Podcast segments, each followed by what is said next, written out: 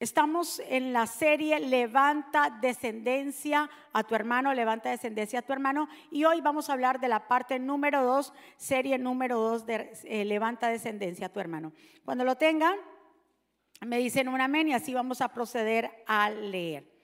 Vamos a leer entonces hoy completamente el capítulo 38 para que los que no estuvieron, no pronto no escucharon el mensaje, puedan conectarse con lo que hablamos la semana pasada. Dice la santa palabra del Señor, así la voy a leer en esta versión, la Reina Valera. Aconteció que en aquel tiempo que Judá se apartó de sus hermanos y se fue a, un varón adulamita que se llama Ira, y vio allí a Judá, la hija de un hombre cananeo, el cual se llamaba Súa, y la tomó y se llegó a ella, y ella concibió y dio a luz un hijo, y llamó su nombre Er. Concibió otra vez y dio a luz y lo llamó su nombre Onán. Y volvió a concebir y dio a, su, y dio a luz un hijo y llamó su nombre Sela. Y estaba en Kesib cuando lo dio a luz. Después Judá tomó mujer para su primogénito, Er, la cual se llamaba Tamar. Y Er, el primogénito de Judá, fue malo ante los ojos de Jehová y Jehová le quitó y le quitó Jehová la vida. Entonces Judá hijo, eh, dijo a Onán, llégate a la mujer de tu hermano y despósate con ella y levanta descendencia a tu hermano. Y sabiendo Onán que la descendencia no había de ser suya, sucedía que cuando se llegaba a la mujer de su hermano, vertía en tierra. No por dar, no por dar, por no dar descendencia a su hermano. Y desagradó en ojos de Jehová lo que hacía y, a él también le quitó la vida. Y Judá dijo a Tamar, su nuera, quédate viuda en casa de tu padre hasta que crezca Sela, mi hijo, porque dijo, no sea que muera él también como sus hermanos. Y se fue Tamar y estuvo en casa de su padre. Ahí retomamos lo de hoy en el verso 12. Pasaron muchos días y murió la hija de Suba, mujer de Judá. Después Judá se consoló y subía a los trasquiladores de sus ovejas a Timat. Él y su amigo Ira, el adulamita, y se fue dado aviso a Tamar diciendo, he aquí tu suegro subió a Timat a trasquilar sus ovejas. Entonces se quitó ella los vestidos de su viudez y se cubrió con un velo y se arrebozó y se puso a la entrada de Inam junto al camino de Timat, porque veía que había crecido Shela, o sea, el tercer hijo de Judá, y ella no era dada a él por mujer. Y la vio Judá y la tuvo por ramera, porque ella había cubierto su rostro. Y se apartó del camino hacia ella y le dijo, déjame ahora llegarme a ti, pues no sabía que era su nuera. Y ella dijo, ¿qué me darás por llegarte a mí? Y él respondió, yo te enviaré del ganado un cabrito de las cabras. Y ella dijo, dame una prenda hasta que yo, hasta que lo envíes. Entonces Judá dijo, ¿qué prenda te daré? Y ella respondió, tu sello, tu cordón y tu báculo que tienes en tu mano. Y él se las dio y se llegó a ella y ella concibió de él. Luego se levantó y se fue y se quitó el velo sobre sí y se vistió la ropa de su viudez. Y Judá envió el cabrito de las cabras por medio de su amigo el adulamita para que recibiese la prenda de la mujer, pero no la halló. Y preguntó a todos los hombres de aquel lugar diciendo, ¿dónde está la ramera de Enim? Junto al camino. Y ellos dijeron, no, no ha estado aquí ninguna ramera alguna. Entonces él se volvió a Judá y le dijo, mi hijo, no la ha hallado. Y también los hombres del lugar dijeron, aquí no hay, ha estado ninguna ramera. Y Judá dijo, tómenselo para sí, para que no seamos menospreciados. Y aquí yo he enviado este cabrito y tú no lo hallaste. Sucedió que al cabo de tres meses fue dado aviso a Judá diciendo, Tamar tu nuera ha fornicado. Y ciertamente está encinta a causa de las fornicaciones. Y Judá dijo, sacadla y sea quemada. Pero ella, cuando la sacaban, envió a decir a su suegro, del varón cuyas son estas cosas, estoy encinta. También dijo, mira ahora de quién son estas cosas, el sello, el cordón y el báculo.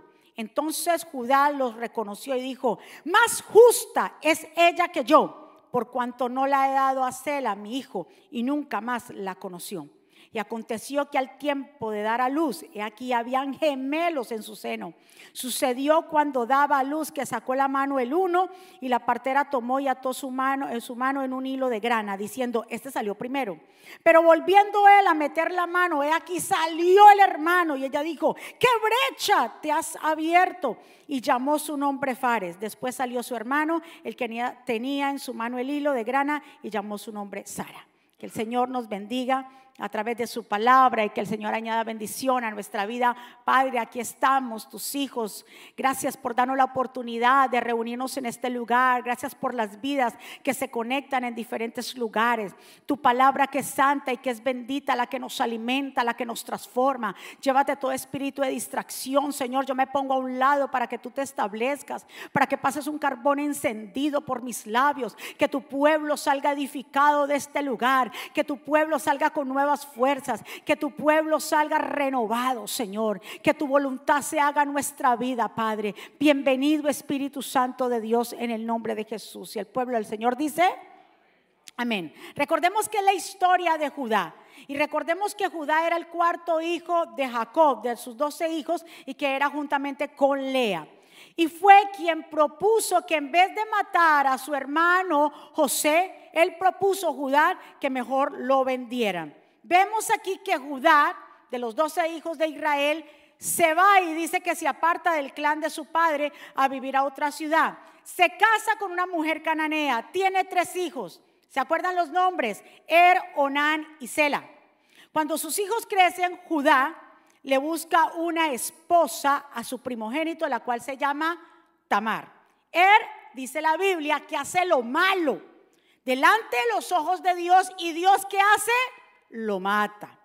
Luego vemos la ley del levirato. Dijimos también la semana pasada en qué consiste la ley del levirato. Está en números y habla que era una, antes se, puso como ley, antes era costumbre, que si uno habían en la casa tres o cuatro hermanos y que si uno de los hermanos se casaba y no dejaba descendencia, el hermano mayor que le seguía tenía que tomar a su nuera por mujer y el primer hijo de esa relación, el primogénito, era dado como si fuera sido del difunto. Y el nombre del difunto dice aquí, ¿para qué?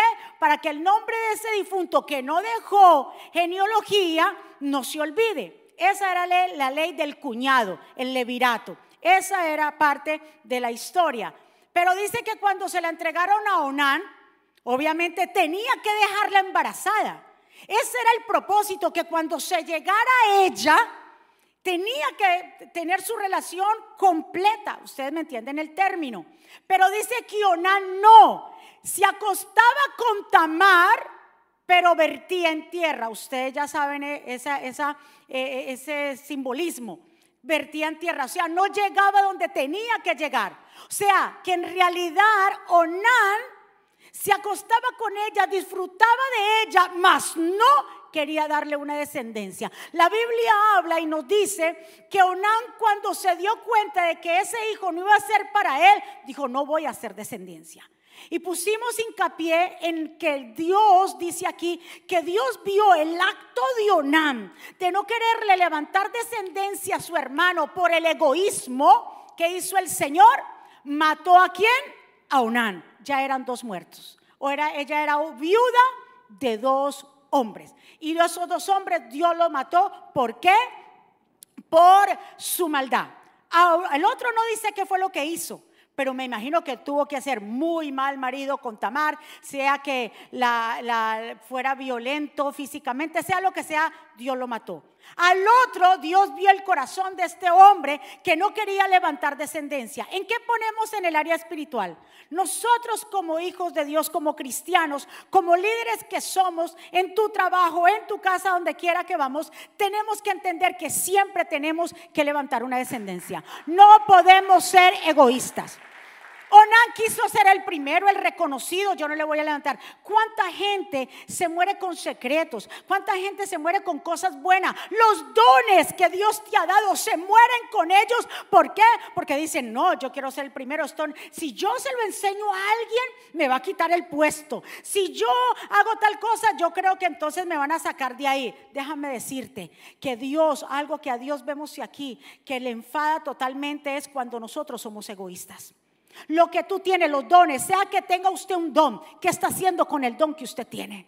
¿Qué está haciendo con lo que Dios le ha entregado? Pasan los días, pasan los años, pasan los meses y seguimos en el mismo lugar porque no ponemos los dones que Dios nos ha entregado en las manos de Él. Como aquella parábola que dice de los talentos, que a uno se le dio cinco, otro dos, otro uno. Al que tenía dice que vino el Señor del dueño y le pidió cuentas a Él. Le dijo, ¿qué hiciste con los cinco? Gané otros cinco. ¿Qué hiciste con los dos? Gané otros dos. ¿Y qué hiciste? con el que le dio uno? Dijo, lo enterré. Y a ese le dijo, te saco de aquí y dame ese uno, porque el que dice, el que, el que ese que tenía uno, que no lo multiplicó y lo y lo guardó, lo enterró, se lo dio al que tenía más. Así que no se preocupe porque entre más usted dé, más Dios le da a usted. Tenemos que reprender ese espíritu de egoísmo. Onan, Dios lo sacó del camino. ¿Por qué? por egoísta, por no querer compartir. Y hay cristianos, hay gente, no solamente en la iglesia, sino en donde quiera que vaya, que son egoístas, no quieren compartir, no quieren ayudar a leer. Qué bueno cuando usted puede ayudar a una persona que llegó nueva a su trabajo. Llega gente nueva al trabajo y la gente no lo, lo ponen a entrenar y dice, no, mejor no lo entreno bien porque me quita el puesto. Nadie te va a quitar puesto. Cuando tú sabes quién tú eres, que cuando tú sabes que tú tienes un don que Dios te ha dado, nadie te va a quitar nada. Escuche muy bien, Dios no le gusta cuando somos egoístas. Comparta si usted sabe una fórmula. Hay mujeres que tienen fórmulas y no la comparten con la otra porque se pues yo no la quiero ver más bonita que yo. En serio, así hemos llegado. La sociedad es así. Entre las mujeres son así. No te comparto eso porque no. No, no, no, quiero que sobrepase sobre mí. Si usted tiene alguna fórmula que a usted le haya eh, dado buen resultado, compártalo con otro. A los mismos los varones, donde quiera que vamos, vamos a levantar una descendencia. No se muera con los dones. ¿Cuántos están de acuerdo conmigo? ¿Qué don Dios te ha dado? Si tú eres maestro, ¿qué te, tú haces sentado en una silla sin enseñar? Uh.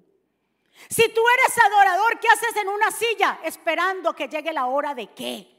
Si sabes tocar un instrumento, ¿qué estás esperando? ¿Cuándo lo vas a hacer? Porque los dones que Dios nos regala son para Él, para entregárselo a Él y servirle a los demás. ¿Cuántos están?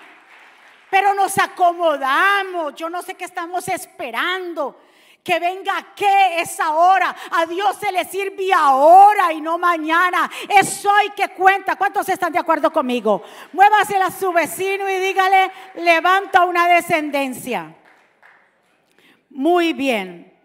¿Por qué el Señor se empeñó? Si ustedes miran esta historia, la historia de Judá, si ustedes miran en su Biblia, aparece en la mitad, como que el Señor la incrusta ahí, en la mitad de la historia de José. Estamos hablando que José, cuando fue vendido y todo eso, pero inmediatamente aparece la historia de Judá. ¿Por qué era tan importante la simiente de Judá? Déjame decirte que Dios sabía que la simiente de este individuo Judá, de esa simiente nacería Jesús lo, mesiánico, lo que es real. Pues la tribu de Judá fue elegida, óigame esto, la tribu de Judá fue elegida por Dios para esta misión. Esto es evidente en la genealogía, incluso en la genealogía de Jesús en Mateo 1.3 y en Lucas 3.33 nos habla en Mateo 1.3. Cuando habla de la genealogía de Jesús, mire, mire cómo cuenta. No cuenta a los hermanos, a los, a los hermanos de, de Israel. Dice que Jesús venía de Judá, y sus hermanos. Y luego a quién cuenta ahí? A los dos hijos que tuvo con Tamar, Fares y Sela. Mire por dónde va la línea, porque es que Dios, cuando traza un plan y desde Génesis 3:15 Dios trazó un plan perfecto para la humanidad. Y cuando Dios traza un plan, ese plan se cumple porque Él es el soberano y Él es el que hace las cosas. Y Él destinó que no fuera de la tribu de Aarón, ni de la tribu de Leví, ni de la tribu, era de la tribu de Judá y así fue.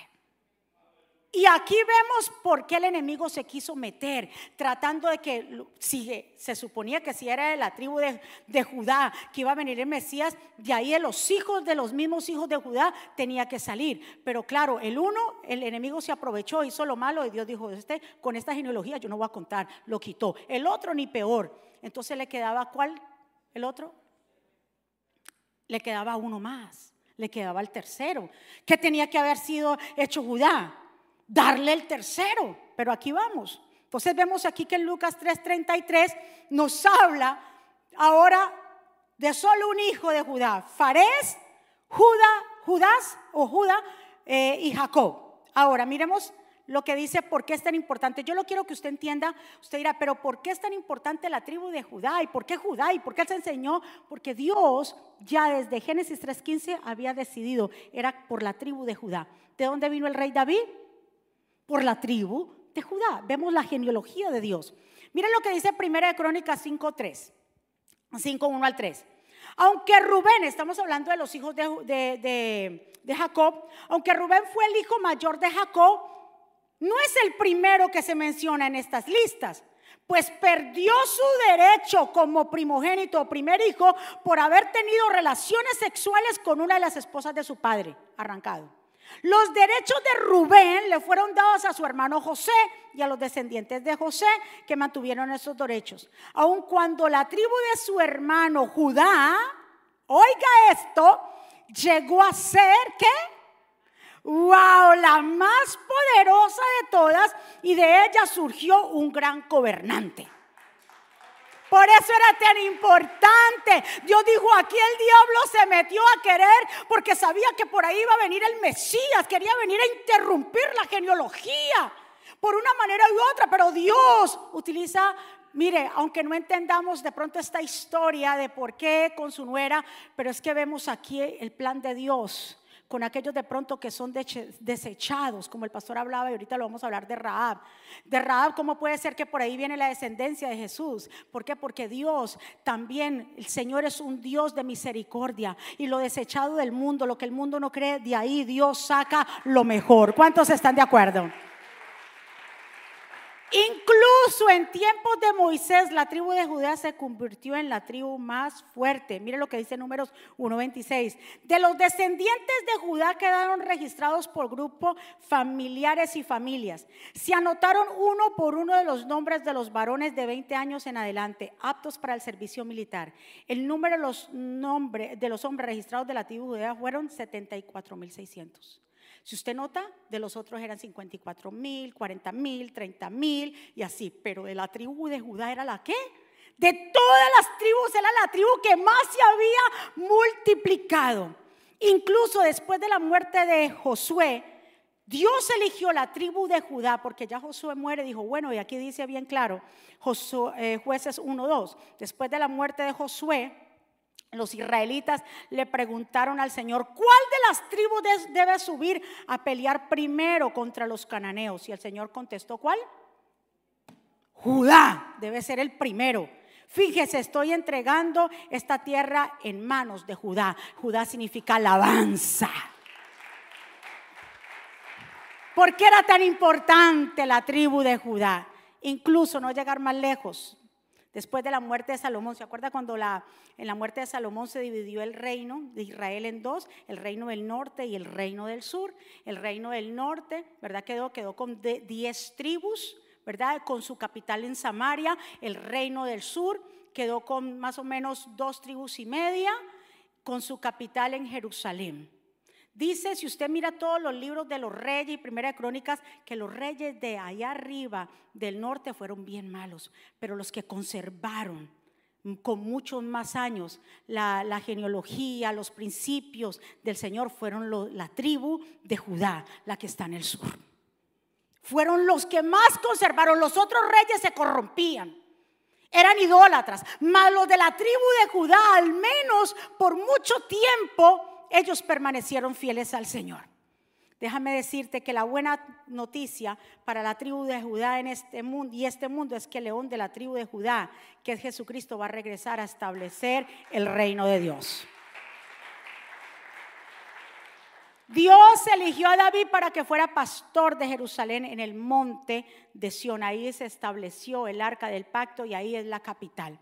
Ahora, vemos que en todo esto que yo les he hablado, si usted nota, estaba en juego la simiente de Dios. Estaba en juego. La ejecutaría lo que se ejecutaría de Génesis 3.5. Tenía que nacer por la simiente de Judá. Ahora, ¿Por qué Dios será que le quitó la vida a estos hombres? Le quitó la vida porque estaban poniendo en peligro la simiente de Dios. No era por otra cosa. Y cuando Dios ve en peligro algo, Dios comienza a quitar. Escuche muy bien, cuando Dios ve que sus planes, lo que Él ya trazó, se está como de pronto desarreglando, Él comienza a hacer arreglos. Por eso dígale al Señor, quita todo lo que no es tuyo de mí, lo que es piedra de tropiezo, lo que no me deja llegar al propósito, quítalo, sea lo que sea, sea personas, cuando hablo de quito no es que lo vaya a matar, pero en realidad para que no decir que no le va a desear la muerte a nadie. En este caso fue algo específico de estos dos muchachos, pero verdaderamente si usted hay algo en su vida que tiene que cambiar, algo que le está impidiendo llegar a los propósitos de Dios, llegar a su presencia, a la entrega completa y total, dígale al Señor, Señor, quita toda piedra de tropiezo. ¿Cuántos están de acuerdo conmigo? Entonces, como estaba en juego la genealogía, ahora usted me dirá, pastor, ¿y qué pasó con el tercer hijo? ¿Cómo se llamaba? Sela. Mira lo que dice Génesis 38, 11. Entonces, Judá le recomendó a Tamar, o sea, Sela todavía estaba pequeño, no, no era en edad de casarse dijo, quédate, que eh, dijo a Tamar que se quedara viuda hasta que Sela creciera. Y es que Judá tenía miedo de que también Sela muriera como sus hermanos, por eso Tamar se fue a vivir en la casa de su padre. Judá estaba pensando que Tamar era el problema.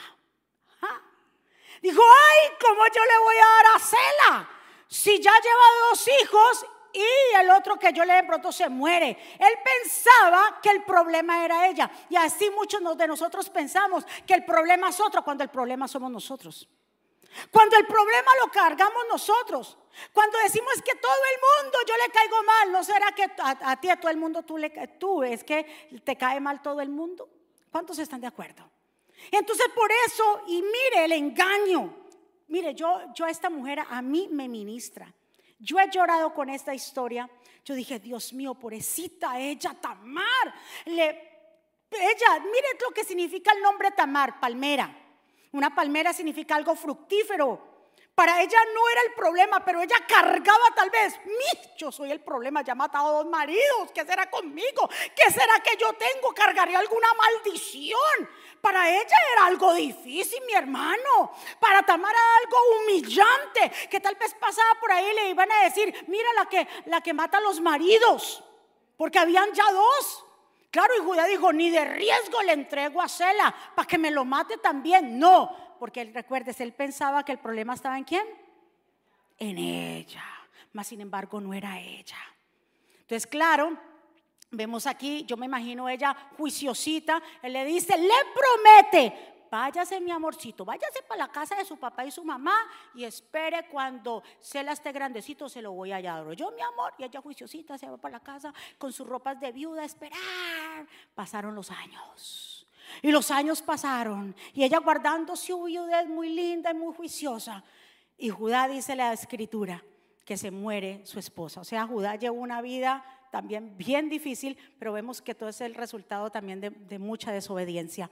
Y dice que su esposa murió, la esposa de Judá, entonces dice que él se fue a a consolarse. Cuando se trasquilaban o se esquilaban las ovejas, eso era una fiesta grande, eso era trago, eso era bebida, eran mujeres, era fiesta. Dijo, para consolarse se fue. Mire, aquí me, me llama la atención dos cosas también, que dos veces aparece el amigo de Judá, ira, que no era una buena amistad, era una mala influencia para Judá.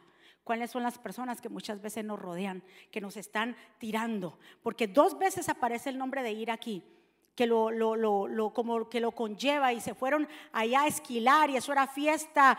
Claro, cuando ella escuchó, dice bien claro que Tamar escucha que su suegro está ahí y, y, ella se da cuenta que ya no sé cómo le llegó la información, pero que definitivamente Judá no le iba a entregar a Sela.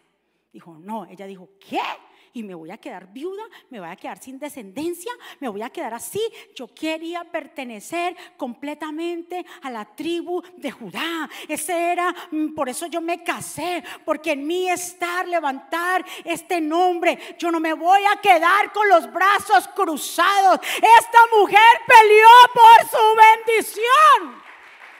Esta mujer no se quedó en la casa esperando donde sí le habían dado una promesa y le mintieron. ¿Cómo sería el corazón de esta mujer? ¿Cómo se sentiría usada? Uno que lo maltrató, el otro que no quiso levantar descendencia y el papá que mintió en su palabra. ¿Cómo se sentiría Tamar? Póngase a pensar en esta mujer. ¿Cómo ella se sentiría utilizada? ¿Cómo se sentiría que ella era la que estaba totalmente con el problema? Pero ella dijo, no, espérate, ¿no me van a entregar? Hacela, listo. Yo tengo un plan. Esto estaba solamente en los planes del Señor. Y usted dirá, pero ¿cómo es posible? Dios hace como Él quiere. Escuche muy bien, porque había, si él, si Judá se había negado, escúcheme, a entregarle a Sela, ¿qué pasaría? ¿Dónde quedaría la tribu de Judá? Se quedaría cortada. Pero el Señor dijo, no, yo ya tengo un plan y ese plan se cumple. Si Judá se le olvidó su descendencia, yo voy a poner el corazón de esta mujer pasión por la descendencia. Cuando nosotros no queremos algo y no tenemos pasión por algo, entonces Dios levanta a alguien con esa pasión, pero sus planes se cumplen. ¿Cuántos están de acuerdo? Sus planes se cumplen porque se cumplen no en nuestros planes, en sus planes. Y como Judá se había olvidado, Dios levanta una Tamar. ¿Cuántos aquí son como Tamar? Sí, Señor, esforzados, valientes, fuertes, con ganas de seguir avanzando, de no dejarnos arrebatar la bendición, de agarrarla con la visión y salir y decir, Señora, es mi aquí, yo no me voy a derribar, yo no me voy a poner a llorar por lo que me pasó, por lo que me está pasando. No, yo prosigo hacia la meta. ¿Cuántos están de acuerdo? Esta es una mujer, vea, de mucha admiración, porque ella, en ella, óyeme, una pasión por querer pertenecer a la tribu de Judá. Era una pasión que ella dijo, yo voy porque voy. ¿Cuántos están dispuestos a hacer lo que sea con tal de correr con la visión de Dios? Ella no le importó lo que fueran a decir, ella dijo, no, aquí esto no se va a parar, hay un propósito en esto. Escuche muy bien. Y ella fue muy astuta. ¿Y qué fue lo que ella hizo? Dice que cuando se enteró que su suegro estaba por ahí, ella se quitó las ropas de su viudez, porque se conocían con las ropas, la clase de persona que era. Si era viuda, andaban siempre con eh, de negro y cubiertas, así. Y aquí ella se pone los vestidos como si fuera una prostituta. Entonces las prostitutas en ese tiempo se tapaban la cara, solamente se le veían los ojitos. Y ella por allá se le para y este por allá pasa. Y ella me imagino que le hace ojitos y él se acerca. Le, digo, le dice, ¿quieres tener una relación conmigo? Y ella le dijo, sí, pero ¿qué me vas a pagar? Y acuérdese, era prostituta. ¿Eh? Entonces, ¿qué me vas a pagar? Y él dijo, pues ahorita no traigo nada, no traigo cash, no, no traigo tarjeta, no traigo efectivo. Lo que yo puedo hacerte es que, pues tampoco tengo los animales conmigo, te prometo un cabrito. Te prometo un cabrito y, después yo te lo mando. Y él dijo, sí, pero mm, no, eso no es así, mi hijo. ¿Cómo va a ser? Entrégame algo que me dé certeza que luego tú me vas a entregar ese cabrito. Y él le pregunta, ¿qué tú deseas? Y están los tres artículos aquí.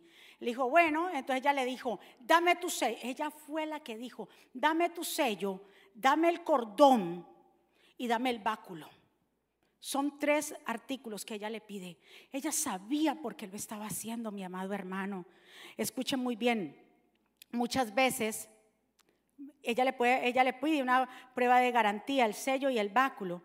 El pecado, escuche muy bien, siempre va a pedir algo a cambio. Él sabía que lo que él estaba entregando, pero poco le importó, porque el sello, lo que ustedes ven ahí, el sello, eh, podía ser un anillo que podía estar en el dedo aquí colgado, que era lo que hacía el sello, era totalmente un sello que autorizaba documentos, donde quisiera que era el sello que ponía, decía, esto fue comprado, esto fue vendido, esto fue así, esto fue asa. Entonces, vemos el cordón, el cordón es esto que se utiliza. ¿Y qué significa el cordón? Era un instrumento que permitía llevar la espada o ese sostén o el soporte de lo que es el vestido que uno lleva. Y entonces esto es lo que tipifica totalmente fuerza. Él entregó lo que sea. Mire, mire cómo es. Judá es una persona que vemos que totalmente apartado del Señor, porque él no tenía por qué totalmente hacer todo esto, pero estaban los planes de Dios con, más que todo, con Tamar. El báculo, el báculo vemos que es como un bastón de apoyo, sostén y consuelo. Entonces el báculo era símbolo de autoridad y quedó Judá sin autoridad ante su nuera. Quedamos sin autoridad cuando entregamos el báculo en juego cuando hay pecado. Recuerde muy bien, cuando hay pecado la gente no le importa, con tal de pasar un momento, no me importa lo que venga, no me importa las consecuencias, con tal de alimentar esta carne, no me importa, todo pecado tiene su consecuencia. Por eso tenemos que cuidarnos. Por eso tenemos que ser como ese animalito el armiño, que yo una vez le dije, es un animalito que tiene sus vestiduras blancas, blancas, blancas. Y mire, prefiere morirse antes de que alguien le sucie sus vestiduras blancas. Nosotros estamos dispuestos a eso. Estamos dispuestos que antes de corrompernos, antes de, de, acceder a cosas que verdaderamente nos alejan de Dios, decirle, no, no, conmigo no va. Mire, este hombre lo entregó, lo más preciado, lo que podía era entregarse, lo dio a quién? A Tamar. Recuérdese, como Judá se olvidó de la importancia de su descendencia, Dios tuvo que despertar en Tamar el anhelo de no dejar la casa de Judá sin descendencias. ¿Qué estamos dispuestos a hacer tú y yo? Dígale, pregúntele a su vecino qué estás dispuesto a hacer. Porque la gente en este tiempo no quiere pagar un precio, todo lo quiere como Fácil, Señor, dame tus bendiciones. Y el Señor te dice, necesito tal cosa. Conmigo no cuentes, Señor, después. Sí, ¿verdad? Señor, sana a mi hijo. Señor, a mi hija. Señor, rescata mi negocio, Señor. Y le pedimos una cantidad de cosas al Señor. Y cuando el Señor nos manda ser obedientes, nosotros no queremos. ¿Cuántos están? Queremos los beneficios, pero no queremos pagar un precio. Queremos todo lo de Dios pero no lo queremos a Él. ¿Qué es eso? Es como tú en tu casa. Tú eres el papá y la mamá de tu casa y que tus hijos te digan, váyanse de aquí, pero sigan pagándome la renta. ¿Usted haría? Y que lo echen a usted, le cojan los, sus, trapitos y lo metan en una maleta y lo, bye papá y mamá, los veo, no los quiero volver a ver, pero sígame pagando la renta. ¿Usted haría eso? Dice, ¿qué? No, ni me voy, porque esta casa es mía. Váyase usted, ¿sí o no? El mundo anda así con Dios. Págueme la renta, sáneme el hijo, restaura mi matrimonio, eh, levanta mi negocio, haz esto. Pero conmigo no tengo, contigo no tengo compromiso. Mi amado, esto es un mensaje para nosotros reflexionar. Esta mujer Tamar peleó por su bendición. Aquí dice también que Jacob cuando peleó con el ángel, ¿se acuerdan esa noche? Que peleó con el ángel y ahí eh, dice el ángel, suéltame. Le dijo, no te voy a soltar hasta que tú no me bendigas. ¿Cuántos están dispuestos a decir, yo llego hacia la meta, hasta la meta y no te voy a soltar, Dios? No importa lo que yo vea, no importa el problema que tenga al frente, no importa lo que se levante, yo no te voy a soltar. Yo llego a ser descendencia. ¿Cuántos están dispuestos? Ay, yo no sé, pero Dios está aquí, en este lugar y nos está hablando para que retomemos fuerzas, para que entendamos que el llamado de Dios en tu vida es real. Ay, yo no sé, pero que tú entiendas que lo que Dios te ha prometido, Él lo va a cumplir. Y que es mejor alinearnos a su voluntad. ¿Cuántos están? Ay, Padre. Dios mío, después de allí, él se llega a ella, ustedes saben, le entrega lo que le tenga que entregar. Luego ya se va para su casa, otra vez se quita los vestidos de prostituta, se vuelve otra vez los vestidos de, viuda. Y dice aquí en el verso 38 de Génesis 25, cuando las eh, dice bien claro que ya le, después dice, después de tres meses, dice la historia, le contaron a Judá, papá, tú no eras fornicado, adulterado. ¿Qué?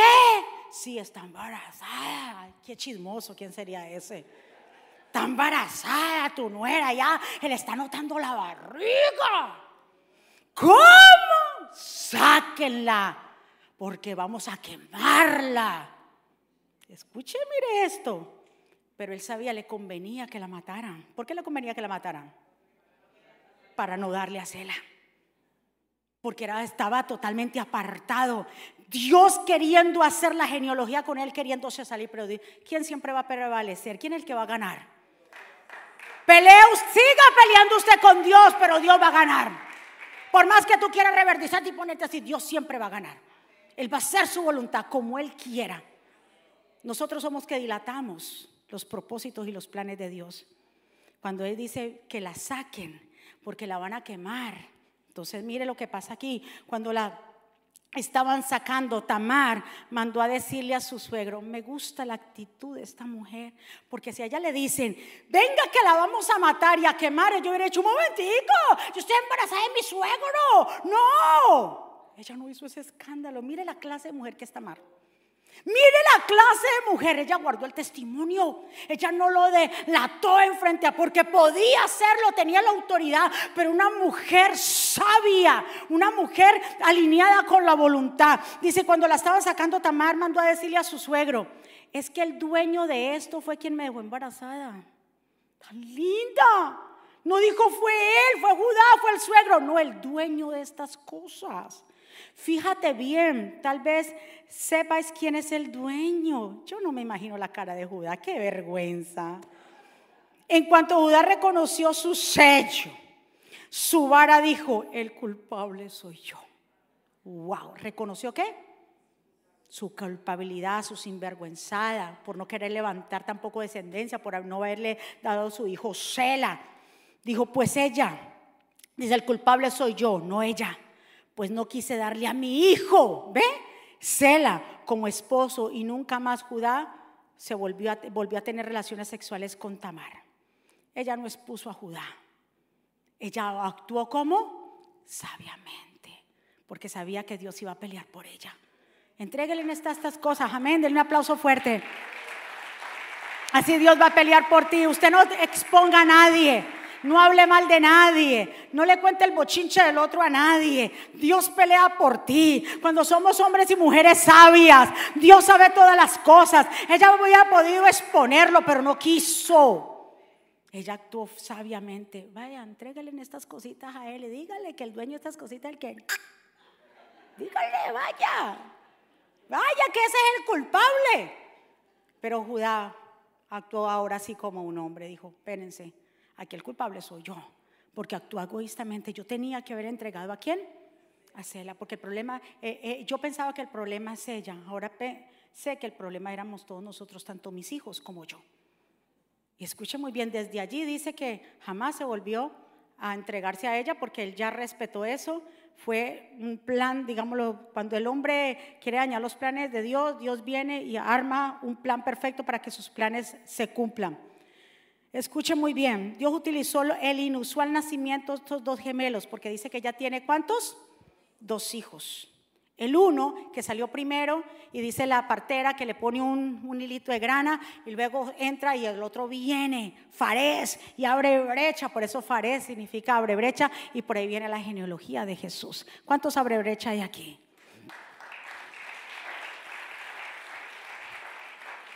La promesa vendría a través de Fares. El rey David y los reyes de Judá iban a ser descendientes de la niña de Fares.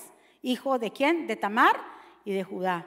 Pero lo más importante es que Jesucristo vendrá a través de esta línea, la que será bendita de todas las naciones. Solo la gracia divina puede escoger hombres y mujeres tan ordinarios e imperfectos para usarlos como en un bendito propósito. Solamente Él. Por eso aquí no es que, y ya casi para terminar, Aquí no vale cuánto usted sepa, cuántos, eh, digamos, los diplomas usted tiene, cuántos países ha viajado. Es que Dios coge o escoge a lo que el mundo lo llama vil, a lo que el mundo le llama no sabe, o es un inepto, o es una persona que no tiene educación. A eso es que Dios escoge para mostrar su poder y avergonzar a los sabios. ¿A quién Dios eh, Jesús escogió como a los doce? Dios no le dijo, bueno, muéstrame tu currículo, a ver, ¿en dónde tú estudiaste? ¿En qué instituto tú vienes? ¿Cuántos años de teología tú eh, eh, estudias? No, Jesús los vio y vio su corazón y dijo, venga, ustedes ahora no ya serán pescadores más de peces, sino pescadores de hombres. Unos tal vez no sabían ni leer ni escribir. Ahora con esto no digo que usted no se prepare, pero es que no, Dios no está buscando eso, Dios está buscando es corazones dispuestos. Así como Dios puede usar al que mucho sepa y tenga mucha experiencia como aquel que ni sabe leer ni escribir. Para Dios todos somos iguales. Dios lo que mira es el corazón, la disposición del corazón. ¿Cuánto le un aplauso fuerte?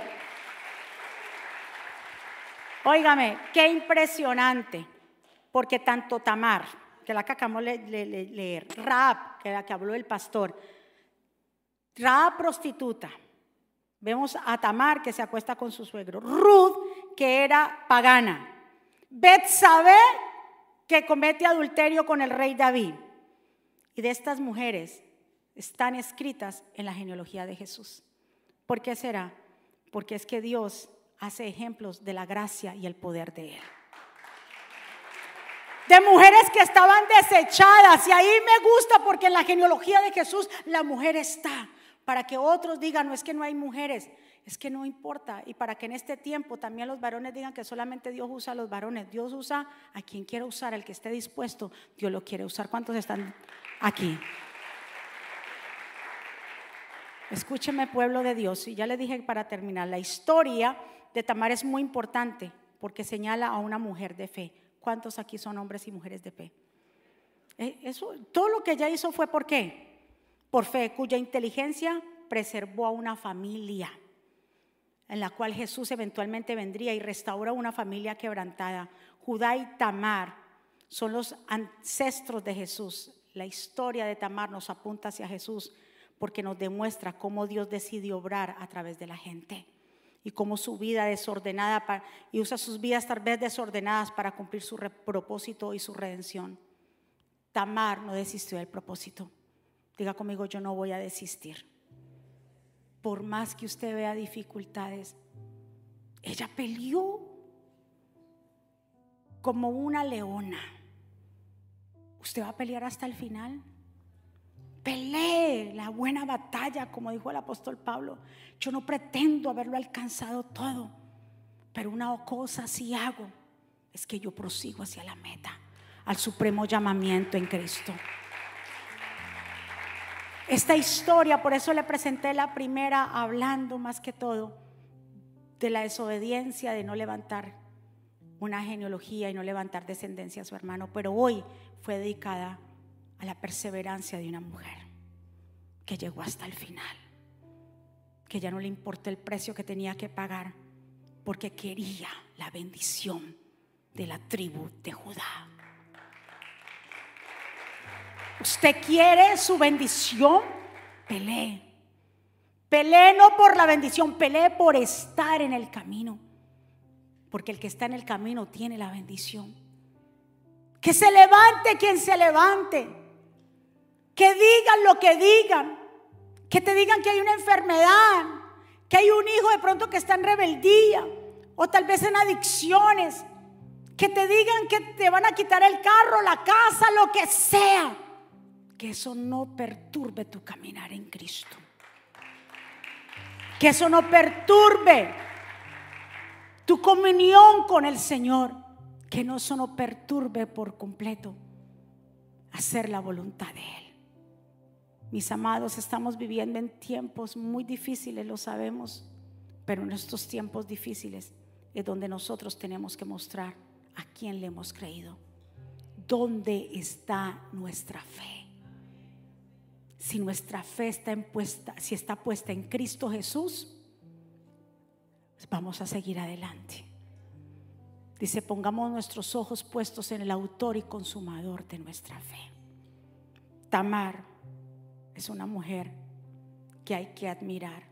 Todas estas mujeres que están en la genealogía de Jesús, mujeres que nos daban un centavo por ellas, prostitutas, mujeres, digámoslo así, eh, de otros pueblos idólatras. Mas, sin embargo, de eso Dios escogió para que viniera la genealogía de Jesús, que tú y yo estamos dispuestos a hacer. Vamos a renunciar a las costumbres. Hay personas que me dicen, yo quisiera ir a la iglesia, eh, convertirme al Señor, yo amo a Dios, pero es que mi familia, es que mi familia muy arraigada las costumbres, es que mi... Yo te pregunto, cuando a Jesús lo fueron a buscar y Jesús estaba en una casa haciendo milagros, y le dicen, Jesús, te busca tu mamá, tus hermanos.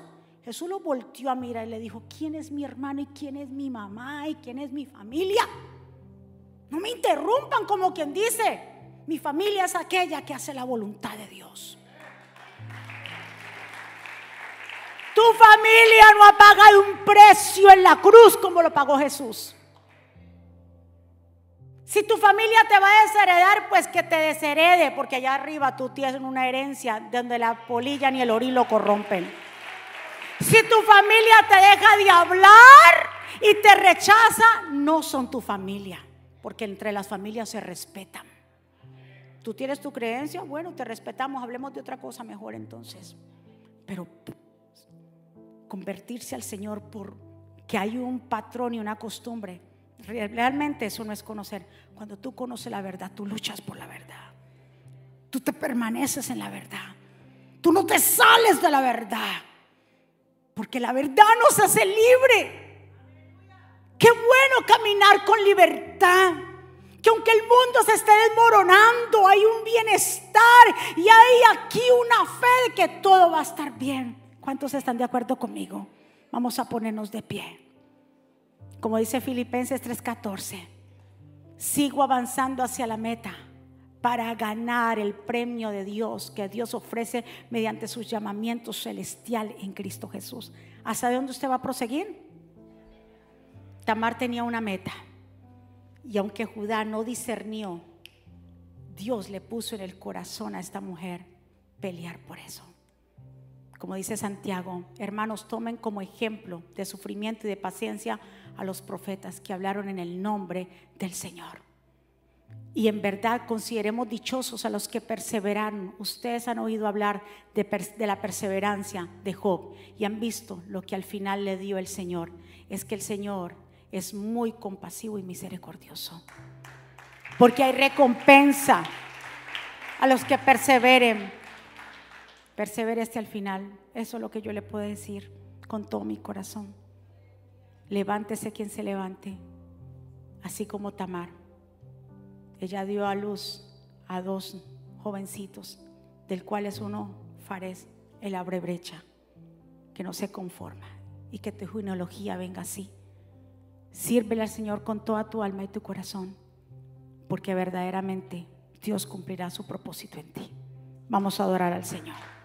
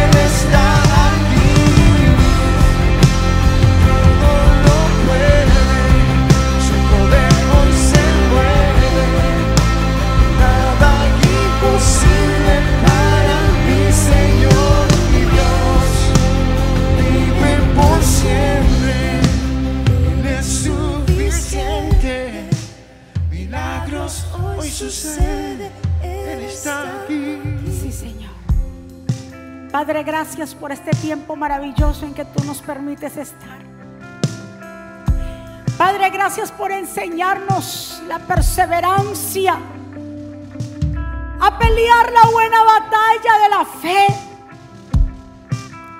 Señor, de llegar a la meta, de poner nuestros ojos, nuestra mirada en el autor y consumador de nuestra fe. Despierta en nosotros así como entamar esa pasión por pertenecer al reino, por mantenernos en el reino por llegar al final. Perdónanos, Señor, si hemos sido como Judá, que nos hemos olvidado de levantar una descendencia. Si nos hemos olvidado el propósito por el cual tú nos rescataste de donde estábamos. Perdónanos si hemos sido malagradecidos, Señor. Y nos hemos enfocado a guardar algo como Judá, a proteger a su hijo cuando verdaderamente tenía que haberlo dado. Porque lo que Dios te pide y lo que Dios me pide, hay que entregarlo. Y Dios te pide hoy tu corazón. Dame, hijo, tu corazón. Dios no te pide nada más que le demos el corazón a Él. Cuando Dios le pidió a Abraham su único hijo, Abraham no se lo negó. Porque sabía que si Dios se lo había dado, Dios tenía un propósito cuando se lo pidió. Dios tiene propósitos. Él no se equivoca con los planes. Cuando Dios te pida algo, entrégalo. Judá reservó a Sela. Y por eso Dios tuvo que hacer lo que tenía que hacer. No retengas nada. Di, Señor, te entrego a mis hijos. Si hay alguien aquí que está preocupado por los hijos, no duerme por ellos, por sea la situación con ellos, te, te estás en tristeza, suéltalos. Suéltalos en el altar de Dios. Si hay una situación que está sucediendo, que te está quitando el sueño, te está preocupando, suéltala. En el nombre de Jesús. Dile, Señor, tú tienes el control, pero yo de mi parte te seguiré sirviendo. De mi parte seguiré hasta el final. Voy a proseguir. Esta es mi decisión, mi Dios. Ayúdame a mantenerme en el camino y no a desviarme ni a derecha ni a izquierda. Yo quiero ver tu rostro. Yo quiero verte a ti, Señor. Si alguien aquí, de pronto alguien allá, que tal vez se conectó por primera vez o alguien llegó aquí por primera vez o quiera reconciliarse con Dios, que quiera entregarle el corazón a Jesús, te invito a que juntos hagamos esta oración. Esta oración no es para cambiar de religión, sino de relación. Y que ahí donde tú estás, repita conmigo, Señor Jesús, yo te doy gracias por mi vida. Te pido perdón por mis pecados. Yo te recibo como mi Señor y suficiente Salvador. Perdóname. Ayúdame, Señor. Reconozco que soy pecador y que necesito tu perdón. Reconozco, Señor, que tú eres mi Dios, el dueño y Señor de todas las cosas, que tú eres el Mesías. Te entrego mi vida, mi corazón, mi familia, te lo entrego a ti y escribe mi nombre en el libro de la vida, en el nombre de Jesús. Denle un aplauso fuerte. ¿Quién vive? Vamos, ¿quién vive? Y a su nombre. ¿Cómo está el pueblo de Dios? ¿Cuántos recibieron ese mensaje de poder? Vamos a ser perseverantes, a salir del letargo espiritual, a sacudirnos y entender el propósito de Dios en nuestra vida. Amén. Muchísimas gracias por estar aquí. Que esta semana sea una semana de mucha bendición, que mañana pasen un día muy especial, las familias, que es 4 de julio, pasen un día muy, muy lindo en todas las familias, que el Señor me los proteja y me los bendiga. ¿Habrá alguien aquí que llegó por primera vez que levante su mano? Alguien que nos visita hoy por primera vez, que levante su manita y diga, yo vine por primera vez, tomos de la casa, vamos a despedirnos entonces. Los, también los que aceptan a Jesús en las naciones que nos escriban a través de nuestra página en internet, que vayan a jesucristovía.com y ahí les vamos entonces a dar seguimiento. Vamos a despedirnos, levante sus manos y vamos a darle gracias a papá. Padre, gracias por tu amor, por tu misericordia. Gracias por este tiempo tan maravilloso en que tú nos permites estar aquí. Gracias por cada vida que está aquí, por cada vida que se conecta en las naciones.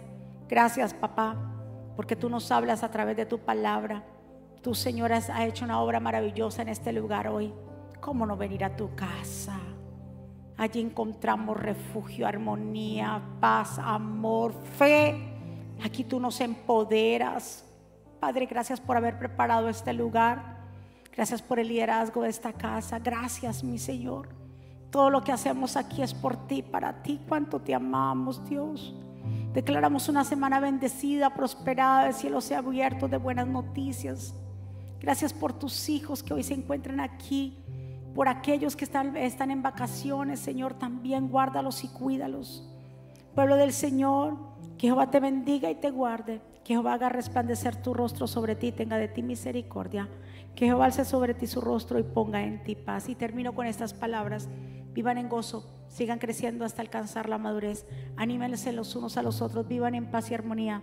Entonces el Dios de amor y paz estará con ustedes. Que la gracia del Señor Jesucristo, el amor de Dios y la comunión del Espíritu Santo sea con todos ustedes.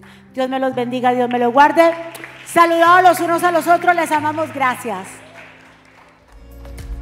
También puedes seguirnos en Facebook, Instagram, Twitter y YouTube para ver servicios de poder en vivo y recibir reflexiones, palabras de aliento y mensajes diarios. No esperes, descarga la aplicación.